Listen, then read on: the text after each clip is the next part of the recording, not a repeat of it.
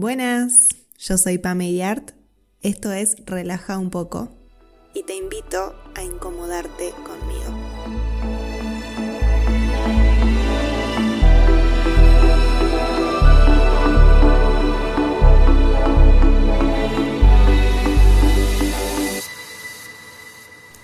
Hoy voy a responder una pregunta que me dejaron. La voy a tener que leer porque me la pasaron por escrito. Esto no sé si se pronuncia así, pero dice, Ikigai no me funcionó, no encuentro mi propósito, estoy perdida. Ikigai es como una técnica japonesa que se usa para descubrir tu propósito de vida, tu misión. Em, yo tengo sentimientos encontrados con este concepto. Me parece que no es primero lo que aprendimos que es. Siento que por ahí se nos enseñó como que el alma tiene un propósito de vida y que eh, tu misión como en, la vida se trata de eso y como, como si fuera algo religiosamente no sé, me parece como que está totalmente sacado de, contexto. Eh, siento que muchas veces incluso le ponemos un montón de peso a ese concepto y mm, nos presionamos un montón para descubrir cuál es nuestro propósito de vida. Eh, primero, el propósito de vida para mí no es uno solo, no tiene necesariamente que ser uno solo, no tiene que ver ni siquiera ni con tu vocación, ni con a lo que te dediques o ni tiene que ver muchas veces con lo colectivo, puede ser algo, para mí puede ser lo que vos también elijas y lo que vos sientas. Puede ser desde estar al servicio de otros, dando algún tipo de terapia o algún tipo de, producto que genere un impacto o un valor en los demás. Puede ser algo más personal, como por ejemplo, no sé, el arte, eh, expresar a través del arte o regalar al mundo arte. Puede ser enseñar, pueden ser tantas cosas. Y mm, creo que también la idea de que encontrar tu propósito le va a dar sentido a tu vida o te va a hacer sentir menos perdida es totalmente errónea. Yo sé cuál es mi misión, lo descubrí en una regresión, sé también que no es la única. Eh, y aún así me siento perdida. o aún así a veces no sé para dónde carajo salir corriendo. Porque es parte de la experiencia perderte a veces. Es parte de estar acá, del ser humano. Nada más, no hay nada más humano que sentirte perdido y no saber qué carajo estás haciendo. Entonces, me parece que tenemos que empezar como a diferenciar las dos cosas, Puedes descubrir cuál es tu propósito o descubrir esa información o encontrar un poco más de, alivio en cuanto a esa búsqueda, conectando más con vos, haciendo terapias o, eh, sumando herramientas o prácticas a tu vida diaria que conecten más con vos, que te ayuden a conectar con vos, con tu alma, a bajar hoy acá al presente, porque siento que también el propósito lo vemos más como eh, lo relacionamos mucho más con hacia dónde vamos. En realidad el hacia dónde vamos lo construimos hoy acá.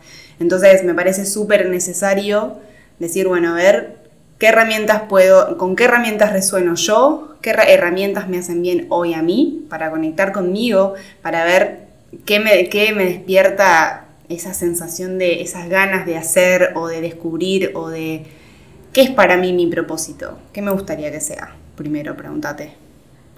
Y segundo, constancia en esto, cosa que la mayoría no, no tenemos o no tienen. Eh, esto de la práctica, ¿no? De seguir la práctica constante, porque cuanto más practicas y más constante sos en esos momentos de conexión con vos, y esa desconexión de lo externo, del celular, del internet, de la gente, del, ritmo acelerado del día a día, cuanto más bajes a tierra y más conectes con vos, esa constancia te va a llevar a descubrir mucho más sobre vos misma. Y ya no necesitas encontrar esa respuesta que estás buscando ni en el Ikigai, ni en una sesión de terapia, ni en nada más que obviamente ayudan, pero no deberían ser la fuente de información. Y por otro lado, esta sensación de estar perdida, ver de dónde viene, qué es lo que estás buscando, qué, qué crees vos que te va a hacer sentir descubrir tu propósito. Una sensación de paz, una sensación de darle sentido a tu vida. Yo creo que el sentido de, la vida de uno no pasa por el propósito, pasa por uno mismo, pasa por lo que uno haga con la vida misma, con la experiencia hoy acá. Entonces, yo te sugiero por ahí hacer foco, poner foco en eso que estás esperando que esa información te traiga. Como te digo, si estás esperando a que saber tu propósito te, deje, de, te saque esta sensación de estar perdida por la vida, muy probablemente eso no pase, porque el estar perdido por la vida pasa por otras cosas, pasa por em, el, exceso de información, eh, el cambio colectivo que estamos pasando, nuestra generación ya de por sí, yo creo que nacimos medio perdidos, como que no sabemos bien hacia dónde vamos. Entonces, eso, por eso es re importante buscar herramientas y técnicas o lo que sea que nos traigan al hoy, que nos saquen de pensar tanto. Eh, y este consejo también me lo doy a mí misma. Em, esto de, no sé, puede ser meditar, puede ser yoga, puede ser pintar, puede ser lo que sea que te ayude a conectar con vos. Eh, cualquier tipo de, herramienta que hoy sobran.